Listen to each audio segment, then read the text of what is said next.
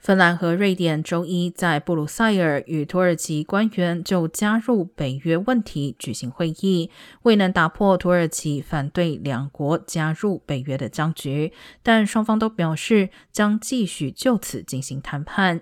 受到俄罗斯入侵乌克兰的刺激，芬兰和瑞典上个月申请加入北约。此举需要所有三十个北约成员国一致同意。而土耳其总统埃尔多安以两国支持土耳其视为恐怖分子的库尔德武装分子为由，威胁要阻止该计划。北约国家领导人并将于下周在马德里举行高级别峰会。